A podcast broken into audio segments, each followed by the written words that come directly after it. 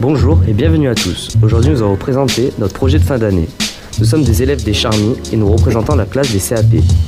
Nous allons commencer par vous présenter le sommaire. La fin du moteur thermique, L'Arménie, l'histoire du Barça, Maës, la K-pop le mariage forcé en Guinée. et pour finir la recette du nougat. Alors bonjour, euh, nous allons entamer le premier sujet sur l'écologie car c'est un problème important de nos jours. Bonjour.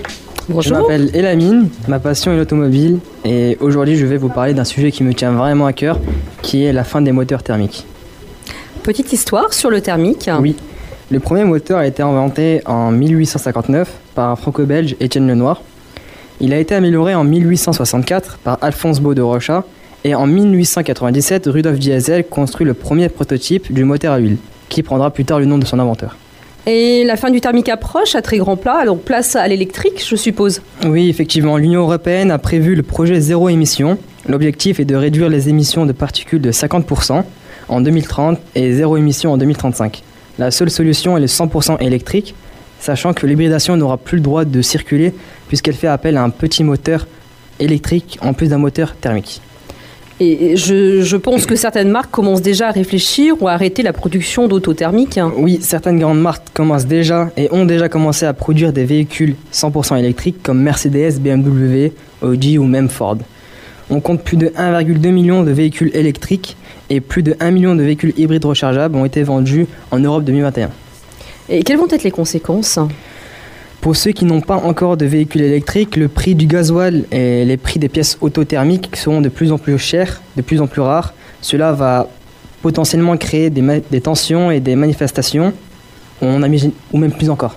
Et euh, qu'en pensent effectivement les, euh, les, les Français, les Européens? Bonjour. Qu'est-ce que j'en pense Oui. de, du, du- Ouais, de la fin de du ce qui thermique? va se passer, ouais. Eh ben, euh, la fin du thermique. Je ne sais pas si euh, ça amènera euh, moins de pollution. Euh, sûrement pour tout ce qui est les, les gaz, et évidemment, gaz d'échappement, particules fines, tout ça et tout.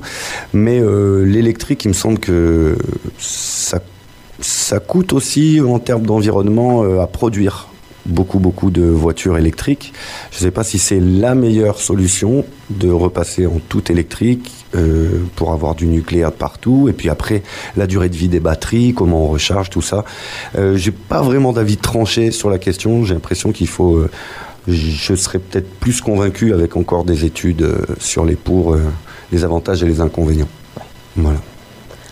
bah, Je suis à peu près du même avis. hein. Je ne suis pas non plus euh, complètement 100% électrique. Euh, oui, certes, peut-être une réduction d'émissions de particules fines.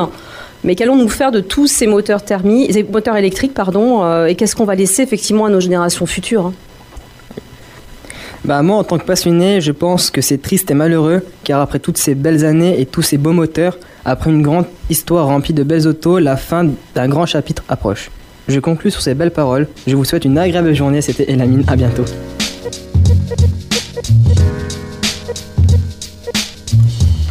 Maintenant, c'est parti pour écouter l'histoire de notre camarade tout droit issu de l'Arménie. Bonjour, nous sommes Ali, Romain et Sarah. Aujourd'hui, nous allons interviewer Knarik qui va vous parler de son pays et de sa culture. Bonjour Knarik, euh, peux-tu nous parler de toi? Bonjour, je suis Knarik, j'ai 18 ans. Je viens de Yerevan, le capitale de l'Arménie, qui fait un million d'habitants. Quand es-tu arrivé en France? Je suis arrivée en France en 2015, donc il y a 6 ans. Peux-tu nous dire quelles sont les raisons qui t'ont poussé, toi et ta famille, à venir en France? Je suis venue pour des raisons personnelles. Avec qui tu es venu en France? Mes parents sont arrivés les premiers. Un an après, euh, mon frère et moi. Un an après, ma grand-mère. Comment es-tu venu en France? Nous sommes arrivés à Paris en avion.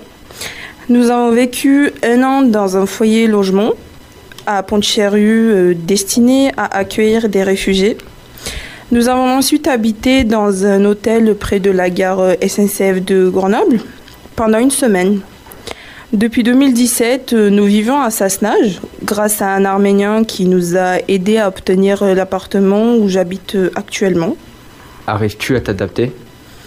Au début, ça a été euh, difficile par rapport de la langue, la culture, les mentalités. Mais après, on s'est habitué. As-tu réussi à te faire des amis en France? Oui, euh, j'ai j'ai fait pas mal de rencontres euh, grâce à la Maison de la Culture arménienne de Grenoble. Peux-tu nous expliquer ce que c'est? La Maison de la Culture arménienne est un lieu où tous les Arméniens se rejoignent pour faire euh, des activités. Par exemple, euh, des cours arméniens, russes, euh, les, dan- les danses euh, traditionnelles arméniennes, euh, etc. Quelle est la religion principale de l'Arménie? La religion principale de l'Arménie est le christianisme. C'est le premier pays qui a accepté le christianisme en tant que religion. Quel est le plat traditionnel de ton pays? C'est le dolma à base de viande, de viande hachée, euh, du riz, d'oignons, le tout enroulé euh, dans une feuille de vigne. Quelles sont les célébrités arméniennes? On a beaucoup de célébrités arméniennes, surtout en France. Par exemple, Patrick Fiori, Édouard Balladur, qui est un homme politique, Charles Aznavour, André Manoukian.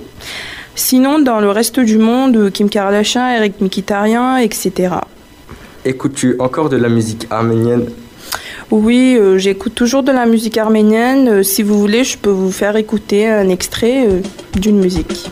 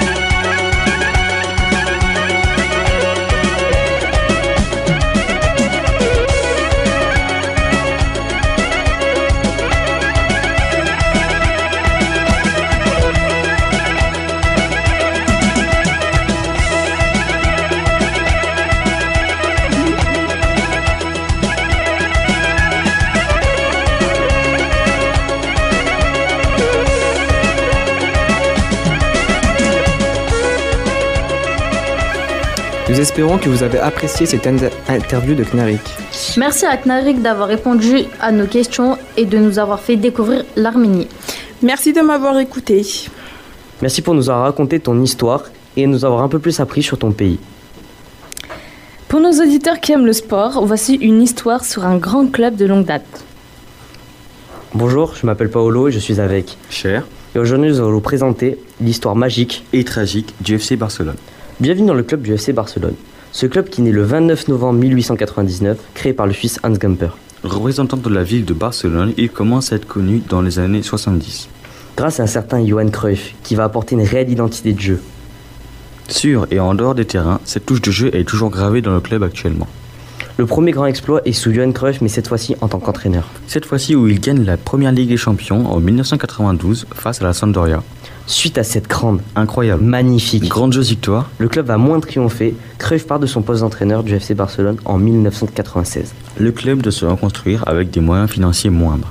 Donc il décide de se concentrer sur le centre de formation nommé La Masia. En 2006, le club va regagner une Ligue des Champions avec une équipe portée, portée par trois joueurs exceptionnels, Eto, Deco et Ronaldinho. Cependant, en 2008, un ancien joueur du FC Barcelone va débarquer en tant qu'entraîneur et son nom est Pep Guardiola. L'une des premières choses qu'il fait est de virer Ronaldinho et Deco. Par la suite, il introduit beaucoup de jeunes joueurs et en achète très peu. Il instaure un style de jeu à la Cruyff, mais d'une manière très améliorée, avec beaucoup de passes, une grande possession, de la verticalité. Il va nommer ce style de jeu le tiki-taka. Grâce à ce style de jeu et aux nouveaux joueurs, le Barça gagne la Ligue des Champions. La saison 2009-2010 commence, mais un transfert va changer beaucoup de choses. Ça sera l'échange entre Zlatan et Eto et le Barça et l'Inter. Mais malheureusement, Guardiola pense qu'en prenant Zlatan, il s'entendrait mieux qu'avec Deco, mais ce fut la même musique. Et cette saison fut remplie de tensions et de mésententes. Malgré ça, le club gagne le championnat et la Coupe du Roi, la Coupe d'Espagne. Arrivé à la fin de la saison, Zlatan s'envole pour le PSG. Le Barça commence une saison exceptionnelle grâce à l'équipe, l'entraîneur et surtout le style de jeu, Une saison avec des victoires grandioses contre le Real Madrid. dont une demi-finale de Ligue des Champions et un 5-0 infligé en championnat au madrilène, qui vont porter le club jusqu'à gagner la Ligue des Champions, le championnat et la Super Coupe d'Espagne. C'est la plus belle saison du grand tacticien Pep Guardiola. En 2012, le Barça ira en demi-finale et se bat- perdra face à un Chelsea imbattable. Mais le club gagnera la- le championnat, la Coupe du Roi et la Coupe d'Espagne. Par la suite, le club va battre des ailes. Jusqu'à la saison 2014-2015 et le recrutement de Luis Suarez, Neymar et un Messi en pleine forme. Ces trois attaquants ont marché sur le football. en gagnant la Ligue des Champions, le championnat et la Coupe du Roi. Mais après cette saison splendide et remplie d'émotions, Le club va faire une descente aux enfers interminable. En commençant par une élimination en Ligue des Champions contre l'Atlético Madrid en 2016 en quart de finale. Puis un 3-0 contre la Juventus en 2017, Suivi d'une première humiliation contre l'AS Roma durant l'année 2018 en gagnant le match aller 3-0 et par la suite perdre 4-0 en retour. en 2019, même son de cloche, mais cette fois-ci face à Liverpool et en demi-finale de Ligue des Champions. Et pour finir ce cauchemar, le Barça perd 8-2 face au Bayern en 2020. Et actuellement, en 2022, le Barça est sorti de la poule de Ligue des Champions, a été éliminé en Europa League, a fini deuxième du championnat et n'a gagné aucune coupe majeure en Espagne. C'est une saison blanche. Et un cauchemar qui continue. Merci, Merci. de nous avoir écoutés. C'était Paolo Echer. Waouh, je vois que vous êtes vraiment allé droit au but. Merci pour cette belle et magnifique histoire sur ce club. Après cette longue histoire, nous allons passer par une petite pause musicale sur Maes.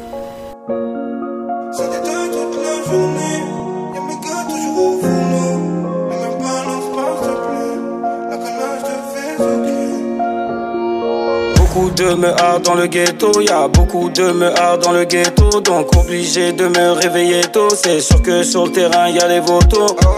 Je suis sorti, j'ai cher de la tour. Baby la bleue qui donne la tour. C'est à qui appartient le four, fais le fou, tu repars en sous-vêtements. T'as beau tout recommencer, mais ton passé revient toujours assez. 6h30, la cible est touchée par un 635, l'affaire est classée. Récidivé, j'ai recommencé. Bébé, la belle d'IA et la C. Ils sont pas faux pour nous menacer, billets froissés. Bonjour, nous sommes Charlotte et Erwan et nous allons vous présenter un rappeur qui nous tient énormément à cœur. Maes, de son vrai nom, Walid Georget, né le 10 janvier 1995 en Seine-Saint-Denis. Les deux parents de Maes sont d'origine marocaine. C'est un rappeur qui a grandi à Sevran avec ses nombreux frères et sœurs, où il débuta entre 13 et 14 ans le rap, avec son premier groupe Émissaire, composé de deux de ses amis. Maes a sorti de nombreux albums dans son tout premier album, Réelle Vie, qui a été freiné par son incarcération, s'inspire directement du parcours de Maes et raconte les moments clés de sa vie, son enfance, son quartier, ses ombres. Sa discographie se compose de quatre albums Réelle Vie 2.0, Pur, Les Derniers Salopards et Réelle Vie 3.0. Le premier album de Maes est certifié disque d'or début janvier 2019, puis disque de platine en juillet. L'album Les Derniers Salopards est allé encore au-delà des attentes, en s'imposant comme l'un des plus gros succès rap français de l'année. Au fil des semaines, l'album de Maes est resté au sommet des classements, malgré la concurrence. Maes sort une micro-série intitulée Réelle Vie. de trois épisodes sur sa vie en résumé, en attendant son troisième album. Merci d'avoir pris le temps de nous écouter. À bientôt, c'était Charlotte et Arvon.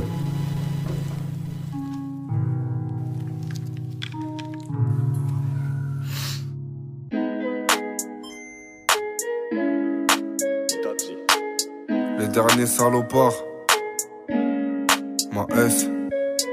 4 heures du mat au je retrouve pas mon feu. J'ai toujours porté mes couilles depuis que je suis morveux. J'ai grandi dans le département le plus dangereux. J'ai qu'on n'entendra jamais ma S est mort. Passer la trentaine devient un exploit.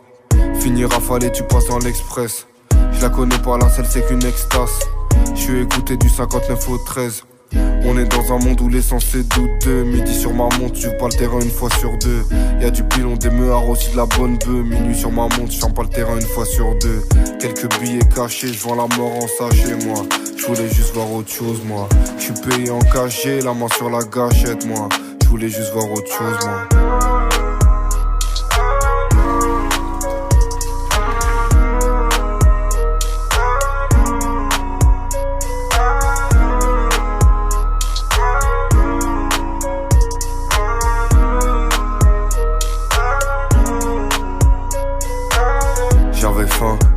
À chasser, moi. On m'a pas ramené à graille. Lumière éteinte, j'attends toujours que vienne ma paye. Dragovic va goûter les chantes à la paille. J'ai ce qui suis sûr de biter les maquerelles. J'ai une escalade où bah je me barre en taille. 450 euros de bénéfice sur la quête place. Ça te comme ma cellule, du shit, même au Rojta. 450 CRF en IL Honda. Plus le temps pour les têtes à tête, le peuple on vous répondra. Dis-moi qui réplique, dis-moi qui reste là. Toujours dans ma tête, j'ai garé mon RS là. J'irai pas loin avec le RSA. Je finirai par être censuré par le CSA. Y a des kilos cachés dans l'habitacle. Devenir riche ne s'apprend pas à l'école. J'ai passé la douane, j'attends ma va. Je recompte le papel, je suis avec Lisbonne.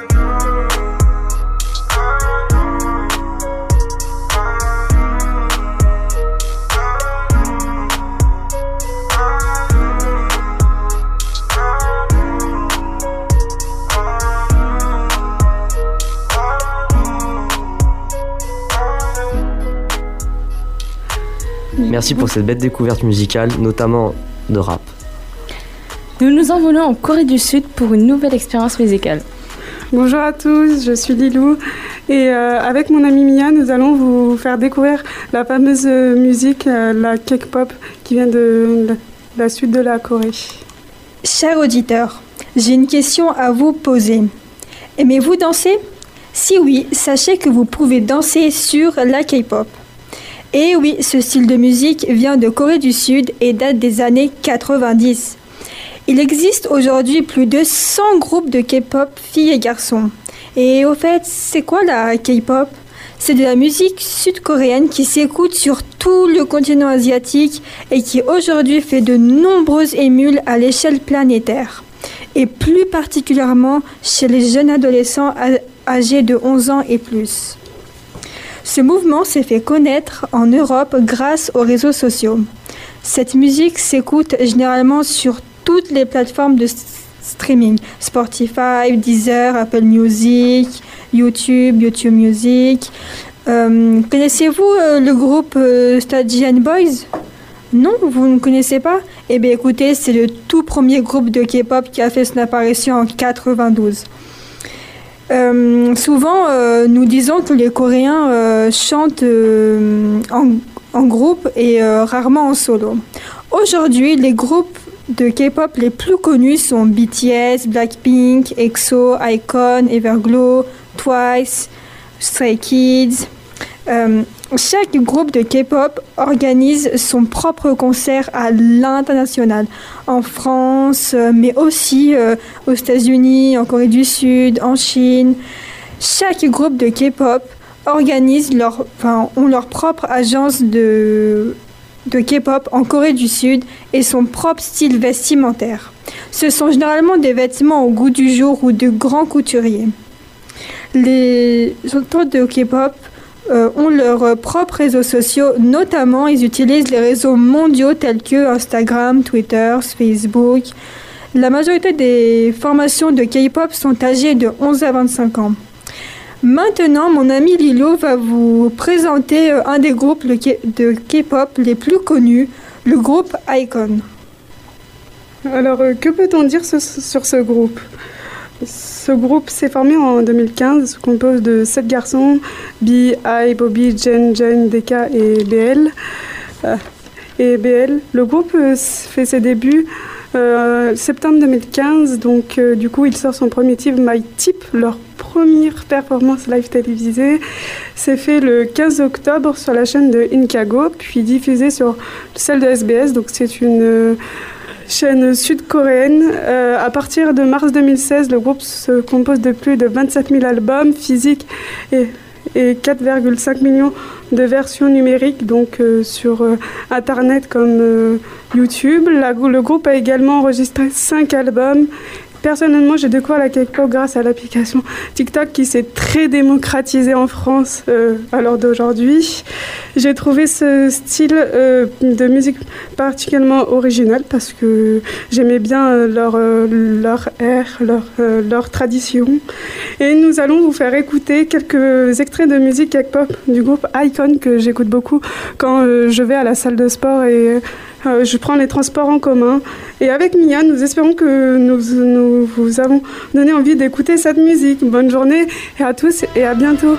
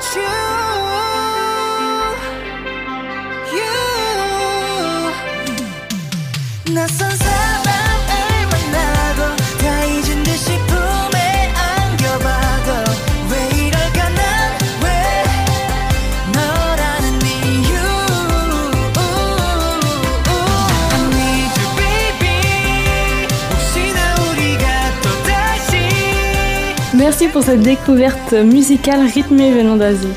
Après l'Asie, maintenant nous allons passer en Afrique pour parler du mariage forcé en Guinée.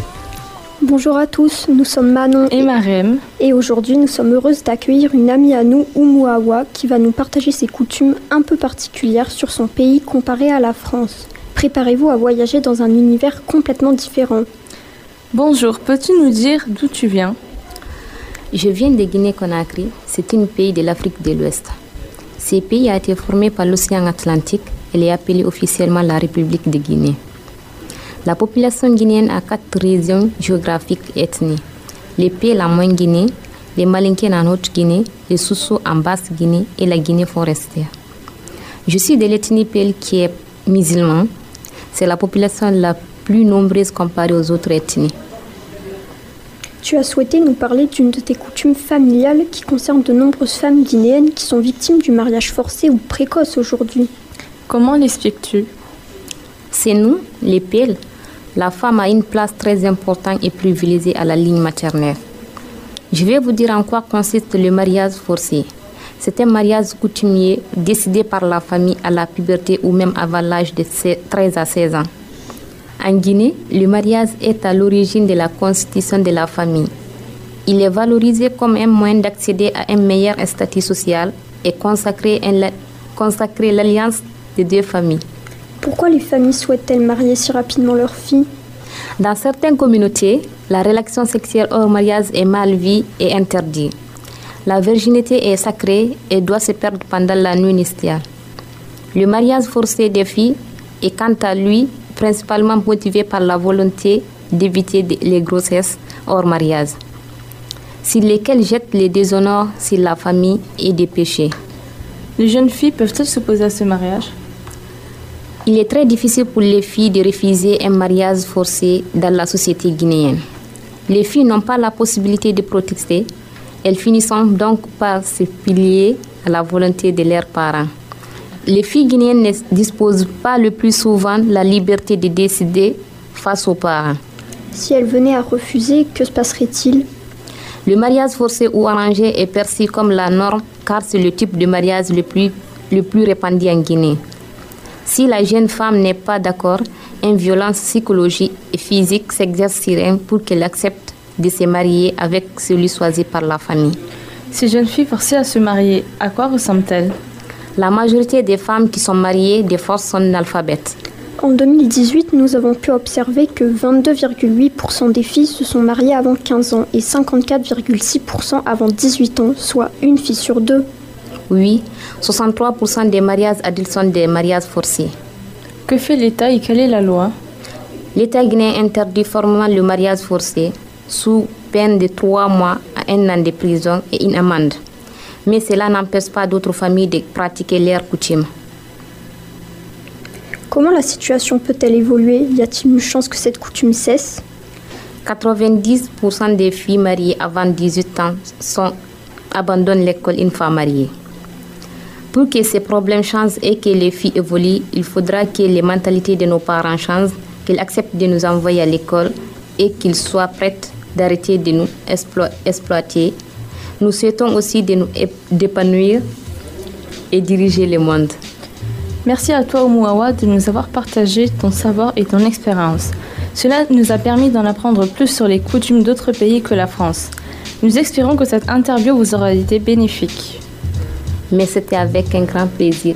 Nous vous souhaitons de passer une bonne journée. Au à revoir.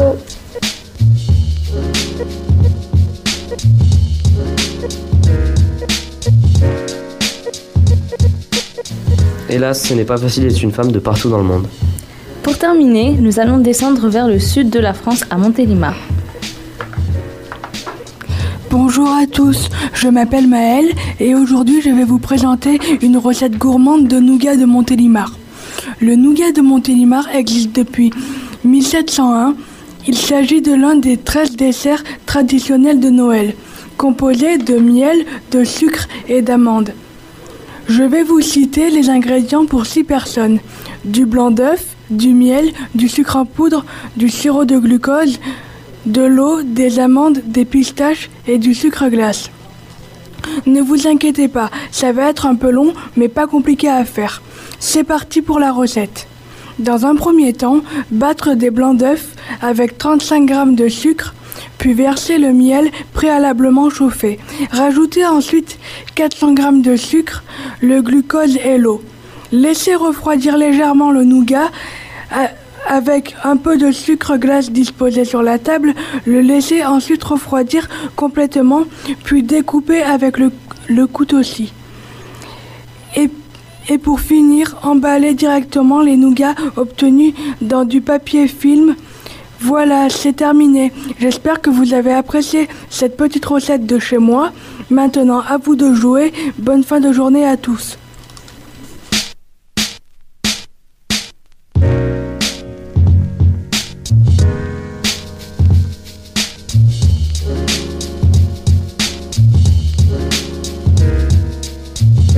Merci de nous avoir expliqué cette recette extraordinaire sur le nougat.